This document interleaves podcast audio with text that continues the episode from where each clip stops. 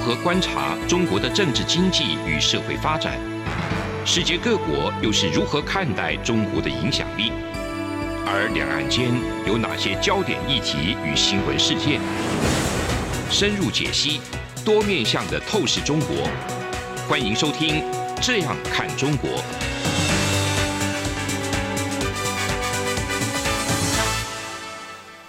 各位听众，大家好，这里是中央广播电台台湾之音，我是主持人陈冠廷。您现在收听的是《这样看中国》节目。那今天节目的内容，呃，要跟大家分享一下来自东亚的一些外交官针对中国攻台的看法，还有近来避免陷入四线作战，那中共用带风向的方式来去做反战的陈述，那这个说法又有什么问题呢？我们等一下也会来跟所有的听众朋友们分享。最后一部分就是中国新形态的资讯作战。比方说，他们窃取我国一些民营企业的资讯，然后再直接打电话到我们的这些客户、顾客来进行他们一些统战的作为。那这些其实都是环环相扣，也都有直接或者是间接的关系。那我想这也是非常值得我们今天节目来进行多方面的讨论。那也希望各位听众朋友们能够喜欢这样子的内容。首先，我们先来谈一下哈。前南韩朝核大使李龙俊在五月十二日在《朝鲜日报》撰文评论中提到中国入侵台湾的可能性。那他也谈论美国、韩国会怎么样应对可能发生的台海战争。还有谈到说，中国入侵台湾的时间一般被各种揣测，有一部分的人认为可能是在习近平决定连任第四任中共总书记之前。也就是二零二六年，但是李前大使认为，哈，习近平为了掩盖中国社会对经济严重低迷产生的不满，将有可能把战事提前到二零二五年来去转移国内的焦点。呃，李龙俊大使啊认为说，中国如果入侵台湾的话，美国跟日本都会公开与中国宣战，来去保护台湾。那他会这么认为，是因为他观察到美国跟日本都为了台海战争做了一定的准备，那他认为的证据，比方说美国为了应对台湾的这一个可能的冲突，美国在今年的年初，在距离台湾仅四百公里的菲律宾北侧，分别建立了陆军、海军、空军三军的常驻基地。那国会也通过表决，对台湾提供一百亿美元的军事援助。此外，美国核潜艇开往韩国，可能成为牵制中国重要的追加的遏制这个威慑的力量。那日本方面，他也提到说，在距离台湾一百到两百公里处的冲绳列岛，也是在加强武装的能量，不仅在上面驻扎地对空导弹，还有反舰导弹，还增加了驻冲绳的陆军战力。那所以这个前大使。他用他的安全专长，把美国跟日本在近期所做出的调整，那巨细靡遗的提供给这个读者。那如果真的爆发了台海的冲突，韩国要怎么选择？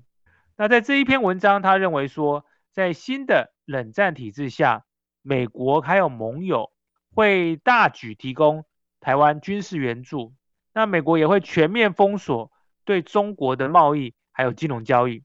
在美中爆发武力冲突的情况之下，韩国很难像乌克兰战争那个时候只提供人道主义的协助，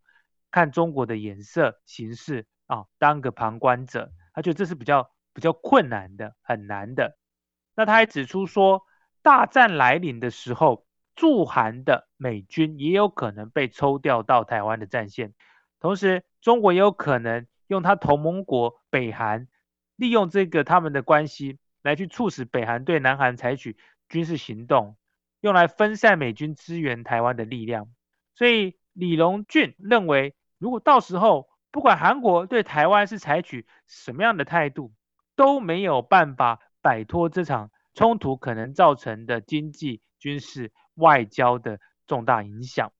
那韩国势必要成为台美阵营防御中国的一股力量，没有办法。绝无法置身事外。那他在这篇文章对于南韩要怎么样去预防台海战争的发生，他提出四点建议。第一点，俄罗斯在乌克兰战争中的失败会大大削弱中国入侵台湾的意志，所以要积极支持乌克兰抵抗俄罗斯的进攻。那第二点就是韩国需要友邦国家一起明确的表明反对中国入侵立场的这个做法，这要更加的清晰啊，不可以模糊。那第三点就是要应对中国这个挑起北韩局部导弹攻势的可能性。而且要大幅加强导弹的防御网。第四，假设战争爆发，美国对中国的严厉经济封锁很可能会长期的持续下去，所以有必要提前重新调整韩国企业对中国的贸易跟投资。他把这四点提出来，作为吓阻预防台海战争发生的重要做法。那我本身也是非常认同，特别是第一点。那大家可能都忘记哈。在阿富汗最后的这个撤出的时期，我认为这是美国在从阿富汗撤出的时候，也给予了俄罗斯很大的侥幸的感觉哈。他们认为说，美方如果没有办法完成他在阿富汗设定的目标，那可能也没有足够的资源跟能力来去面对可能的俄乌战争。那接下来就是历史。的部分，大家都可以自行去参考这过去一年多来所发生的事情。当然，因为阿富汗的事件，某种程度，我认为是鼓动了俄罗斯对乌克兰侵略的这一个信心。讲了这么多，其实很清楚的就是，绥靖本身的做法就是鼓舞侵略国的最佳温床。也因此，这位大使很清晰的把这个乌克兰战争中的状况分析给。所有韩国朋友，还有我们看到这个翻译的台湾伙伴们，我认为也是一个很重要的意见。那吓阻战争、预防战争是避免直接发生冲突的最好方法。那吓阻有各种不同的做法，比方说借由说服想要发起冲突的国家，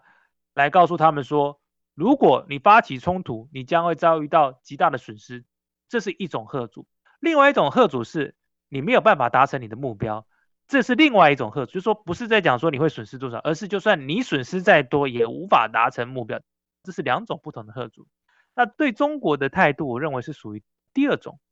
因为部分特别是独裁国家、独裁政权，他们可以不在乎人命的损失，军队的伤亡不是他们首要的考量目标，所以第一种贺主的模式对他们可能没有产生有效的作用。那第二种贺主模式就有用了，就是说他们尽管在损失大量的金钱、财富、生命，还有这个军队的这一个装备，都还是无法达成目标的时候，那他们就会三思。那在台海的状况，某种程度更像第二部分，因为只有一定的载具能够运送他们的部队哦到台湾的这个沿岸，那台湾的登陆点其实也是非常的局限的。那之前李喜明。前参谋总长在受到新闻访谈的时候，把各种中国侵犯台湾的可能剧本都写出来。我想这也是一个我们两岸都可以去参考的部分啊，因为呃，如果所有的中共的载具都被集成或者不能使用的话，透过我们的盟邦共同的去做联合的打击，那就算有再多的路面部队无法被投射到台湾，那也是没有用的。我想韩国方面也能够理解这样的状况，特别是在吓阻的方面，我想他们也有很大的体认。那牵一发而动全身，韩国的问题包含北朝鲜，还有中国。那台湾的问题那就更多元了哈，来自中国，不知道他会从我们的西岸还是从东岸发起第一轮攻击之外，我们同时还要去关注到，那当他们在发起大规模集结的时候。美方会如何动用他们在西太平洋的驻军来去做一个最有效的部署？所以整个东亚的局势其实是牵一发而动全身啊！因为美方的盟友在整个印太地区其实是相当多的，从日本、韩国、台湾、菲律宾，乃至于之前跟美国交过手的越南，都有可能是潜在牵制中国的力量。那更不用说传统中印之间的各种不同形态的竞争跟冲突。那我认为说这样子的一个像是围堵或者是牵制的做法，可以让中国对台湾实质上面发动侵略产生有效的贺阻。那谈到这个贺阻跟各个不同的国家与美国同盟来牵制中国，我们就要谈到我们今天的想谈的第二个主题，就是中国开始带风向反战，来避免去陷入四线作战。那中国长期以来对台湾哈持续的展开言语攻击、武力威胁。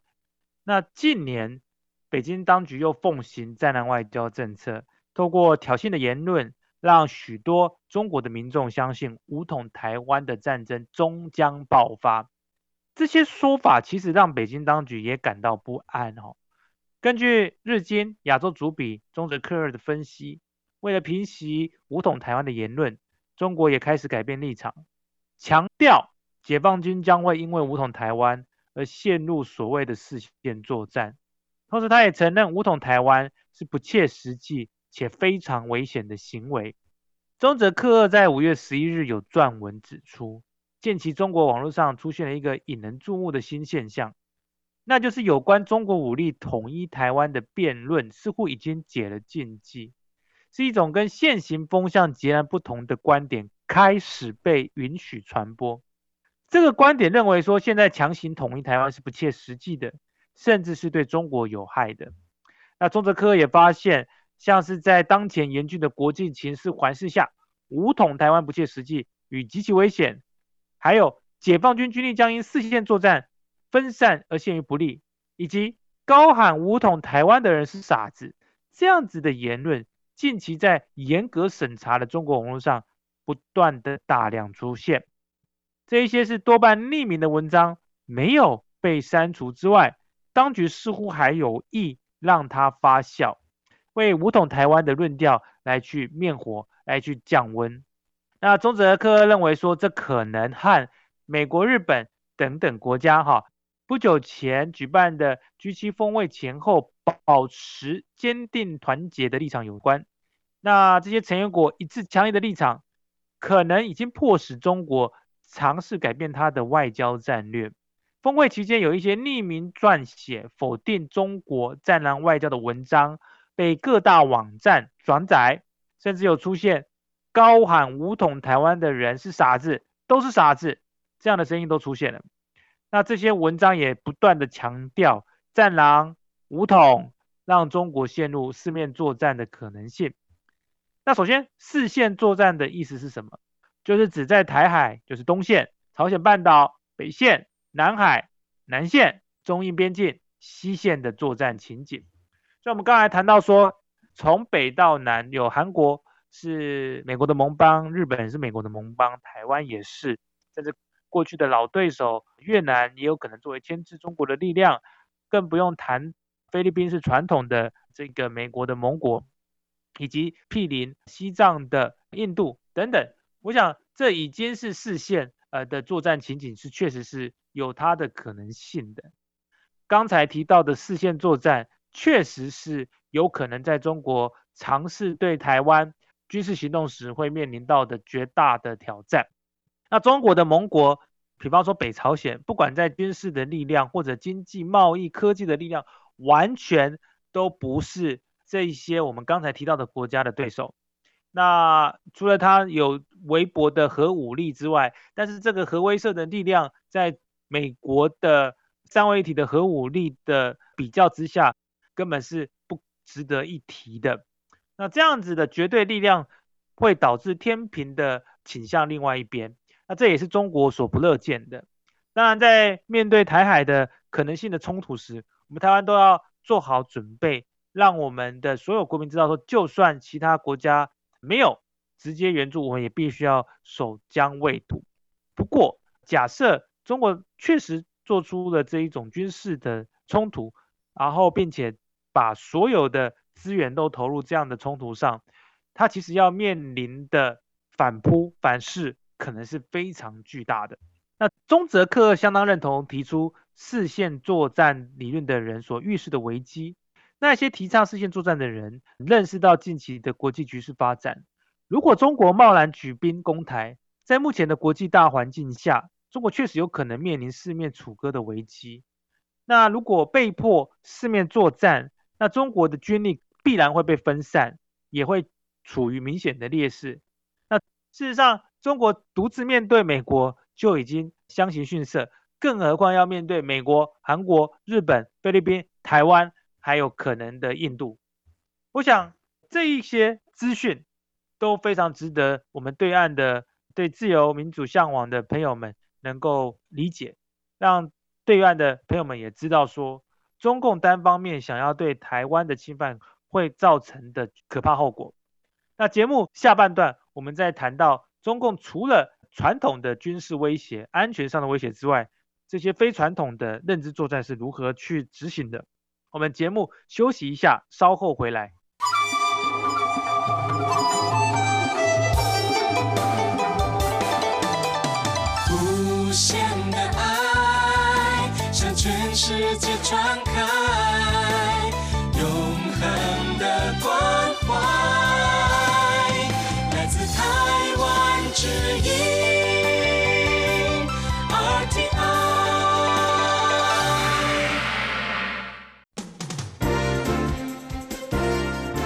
从两岸、国际、历史文化与财经等角度透视中国的《这样看中国》节目，每周一到周五晚间九点三十分到十点在中央广播电台播出。如果您对《这样看中国》节目有任何收听想法或意见，欢迎寄信到台北市北安路五十五号，也可以透过电子邮件的方式。节目有两个信箱：二零二零 at。R t i 点 o r g 点 t w，或是二零二零零二零三 n e w s at gmail dot com。再次谢谢听众朋友们的收听与支持，请持续锁定每周一到周五晚间九点三十分到十点播出的《这样看中国》节目。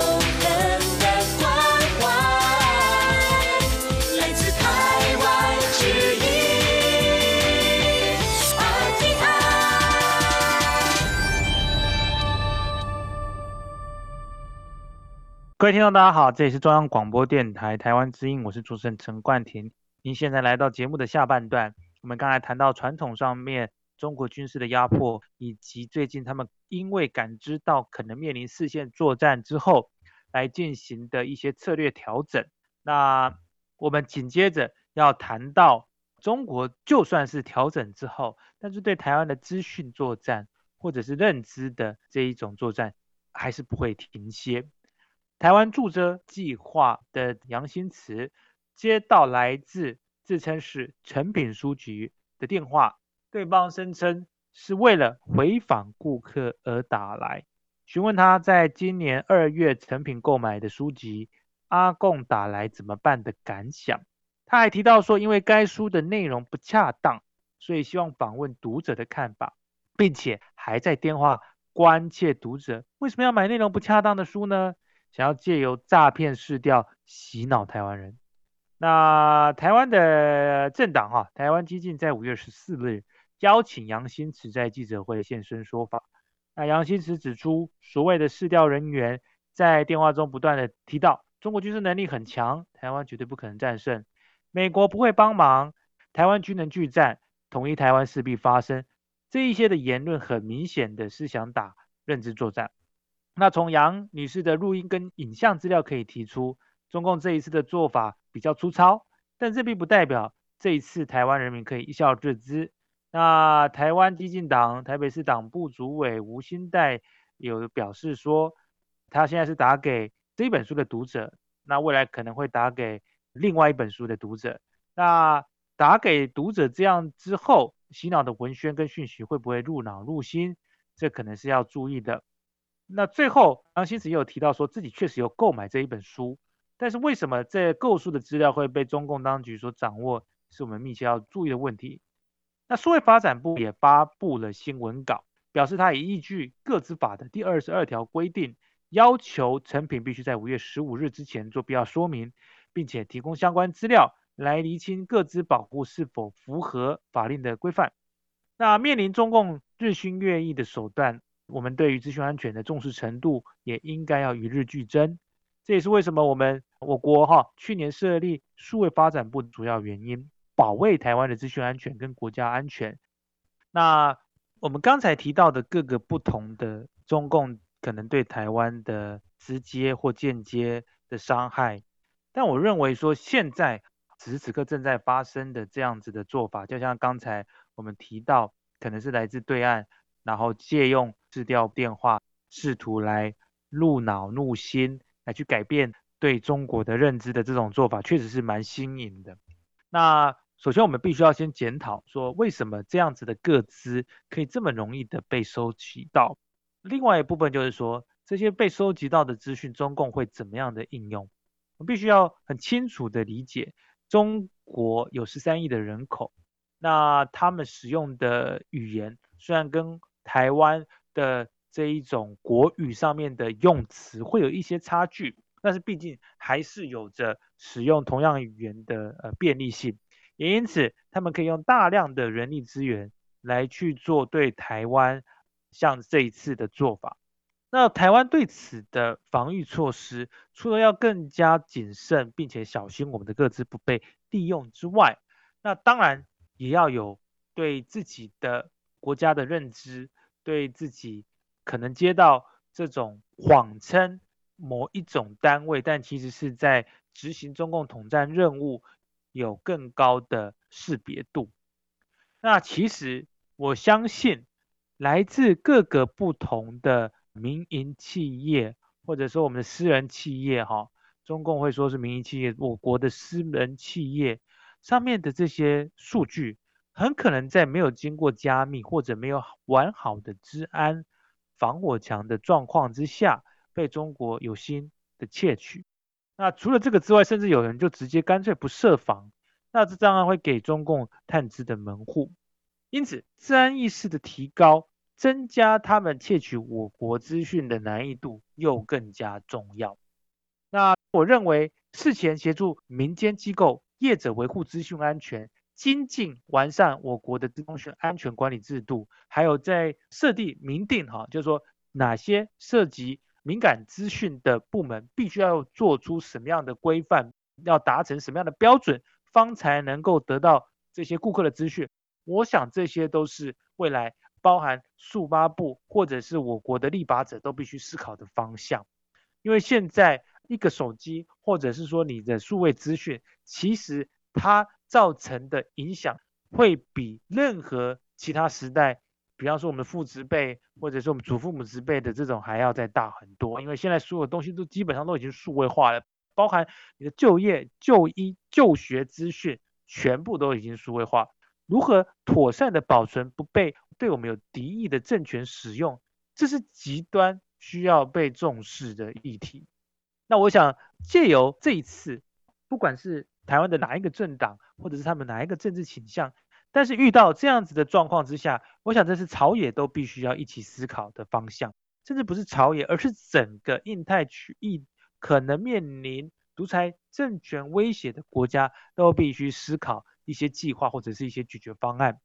俄罗斯在与乌克兰战争之前，也不断的利用这样子的错假乱信息，去想试图瓦解乌克兰反抗俄罗斯的决心。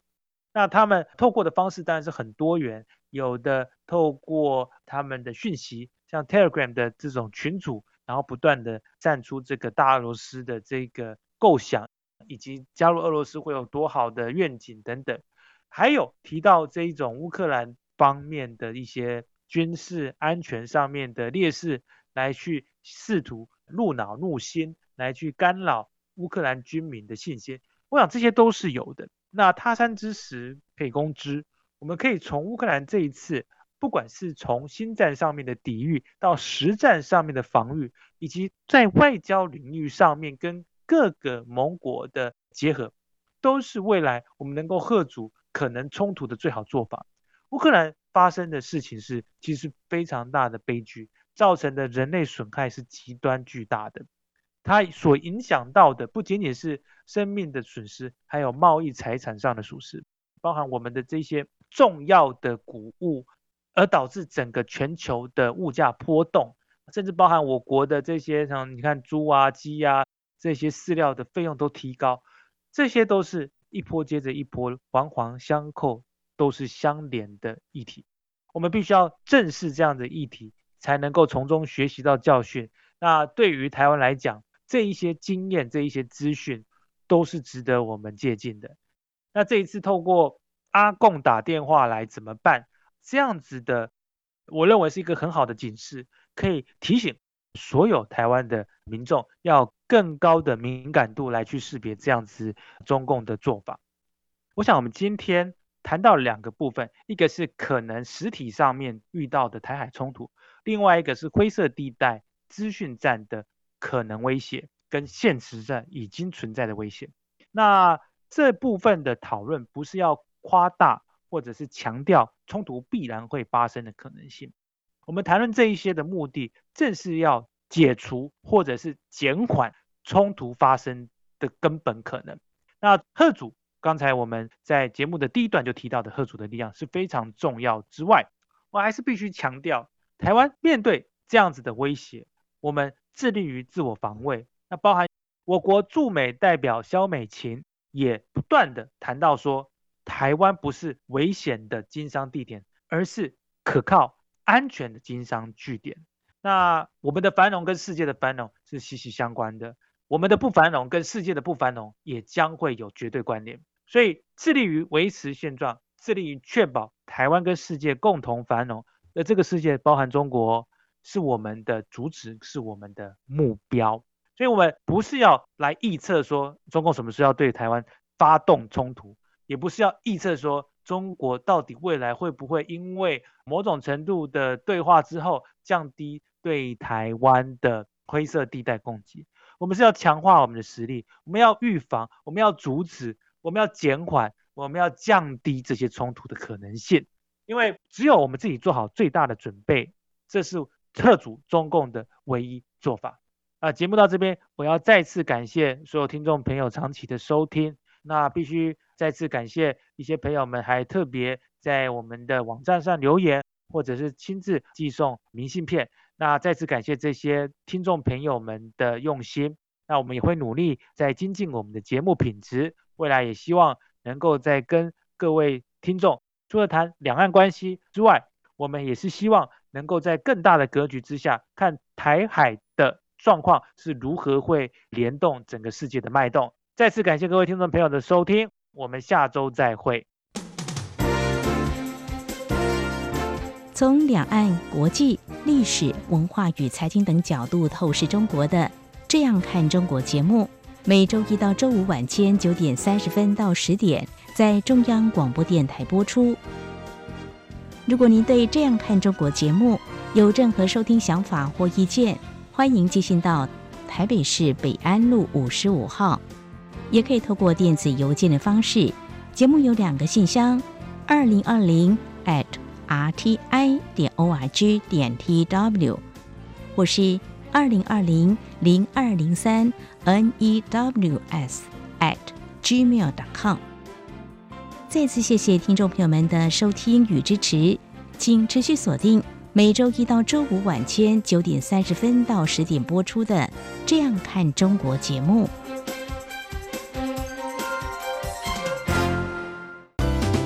一份明信片，一份念礼，为了庆祝央广九十五周年台庆。并汇聚大家对世界和平的祝福。中央广播电台特别举办 Dear RTI 明信片寄情征集活动，邀请您挑选一张具有当地特色的明信片，写下您对世界的期许与祝福，寄到央广。征件自即日起到六月十八日止，成功参加的人将可以获得央广九十五周年专属限量明信片。更多活动内容，请上活动官网查询。Dear RTI。